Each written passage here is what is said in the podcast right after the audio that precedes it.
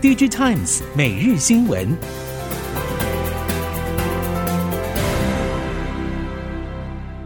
听众朋友们好，欢迎收听 DigiTimes 每日新闻，我是翁方月，现在为您提供五月九号科技产业的新闻重点。首先带您关心，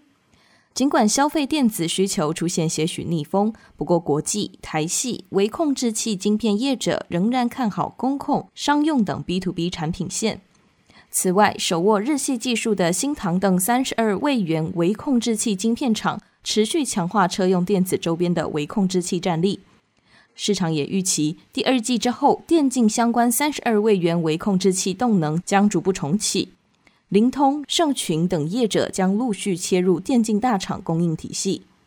新唐董事长苏元茂坦言，消费市场确实相对低迷，不过车用、商用领域持续强劲。有机会成为二零二二年第二季成长动能。各界关注晶圆代工产能供需状况。苏元茂直言，产能高度吃紧现象有稍微缓解，微控制器晶片业者也拿到相对高于预期的产能支援，不过暂时还是无法完全满足需求。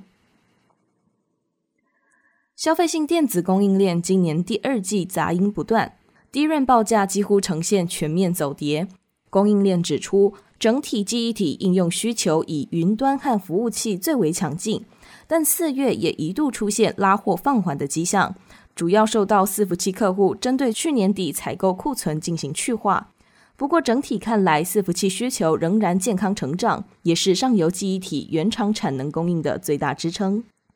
从三星电子近期记忆体业务中，首季在伺服器市场 DRAM 产品销售金额创下历史新高。NAND 部分虽然面对季节性因素和部分客户库存调整，但是伺服器需求也维持稳健。对于下半年在手机需求不振以及客户库存调整等问题成为变数。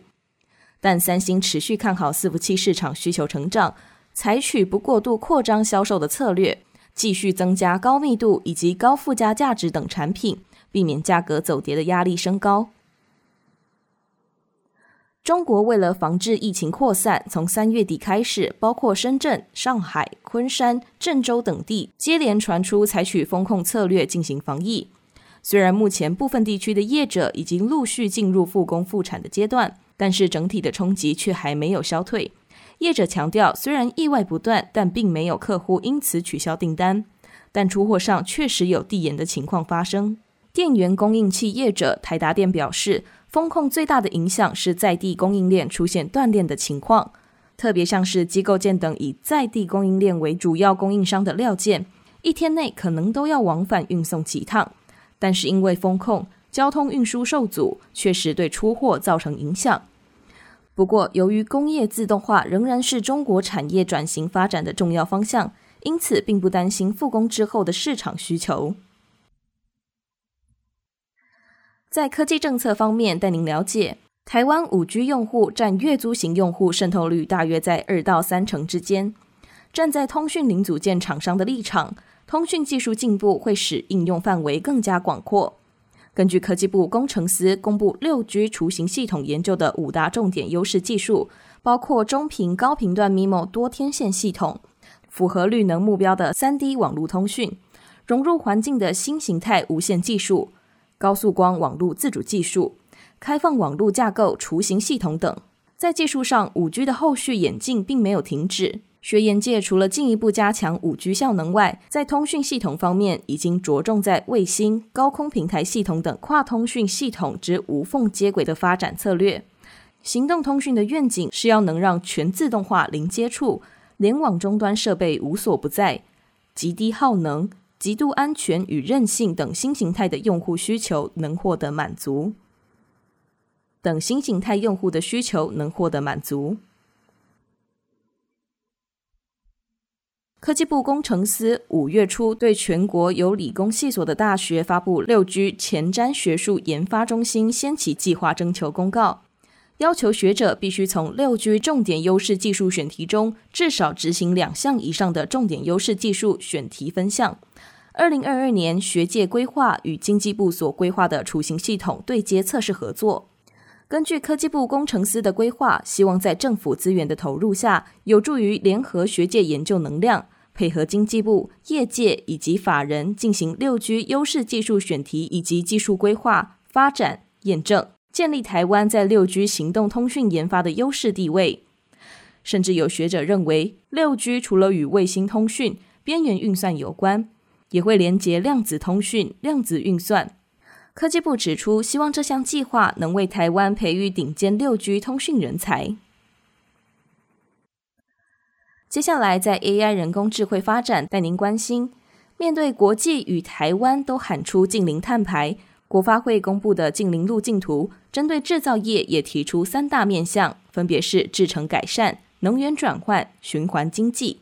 永宏智能长期发展 AI 技术落地专案，执行长谢宗正表示，透过 Noco AI 平台上提供给非程式开发者 AI 价值应用解决方案，协助企业导入 AI 系统。不仅资讯整合轻松上手，也可以同时达到节能减碳、降低耗能与耗材，落实企业 ESG 目标。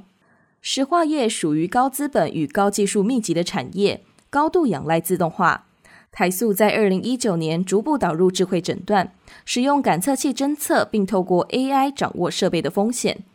台塑保养中心组长郑其聪表示，过往设备异常诊断着重在经验研判。针对各点位分别数值管控触发和异常，但智慧诊断着重资讯关联性，以多参数分析，有 AI 与专家协同诊断。透过智慧诊断，厂内机台设备有了最佳化适时保养，也能将耗能与耗材降到最低。长期而言，协助企业做出永续决策。AI 人工智慧的概念，随着相关技术以及工具的成熟和普及。AI 也从原本的 AI 一点零往 AI 二点零的方向发展。面对 AI 二点零的时代来临，台达研究院院长缺志克认为，过去受限于技术等问题，神经网络的建置难以超过五层，因此很复杂多关联性的问题比较难解决。而这一波深度神经网络，因为层数大幅增加，所以可以从事更复杂的关联性分析。面对新一代技术的成熟，先前 AI 一点零已经成为基础必备的部分。如何在 AI 二点零中脱颖而出，就要先克服挑战。由于 AI 的普及性已经越来越高，面对 AI 本身的转型升级，缺智客也提醒产业界，不仅是要掌握 AI 在技术上的演进，增加竞争实力，更要能将相关技术应用在适当的环境，才能协助业者创造最大的效益。供应链业者表示，汽车从先进辅助驾驶或普及的 Level Two 自驾等级，要在跃升到 Level Two Plus，在感测系统上就逐渐出现分歧。而台湾业者包括软硬体整合以及感测器融合等，已经陆续加入。不同感测器组合的背后，又有各家不同演算法当后盾。而这波让全球感测元件市场激烈展开的竞技赛，其中最具代表性的就是特斯拉。特斯拉舍去原有的毫米波雷达，改为依赖全摄影的方式。除了利用精进的演算法进行阴影，在摄影端也添加了立体视角镜头，以摄影融合所采集的资料作为主判断，因应在 Level Two Plus 标准，甚至宣称可以达到 Level Four 到 Level Five 的无人计程车所要求的更高阶功能。下一则新闻在智慧应用领域。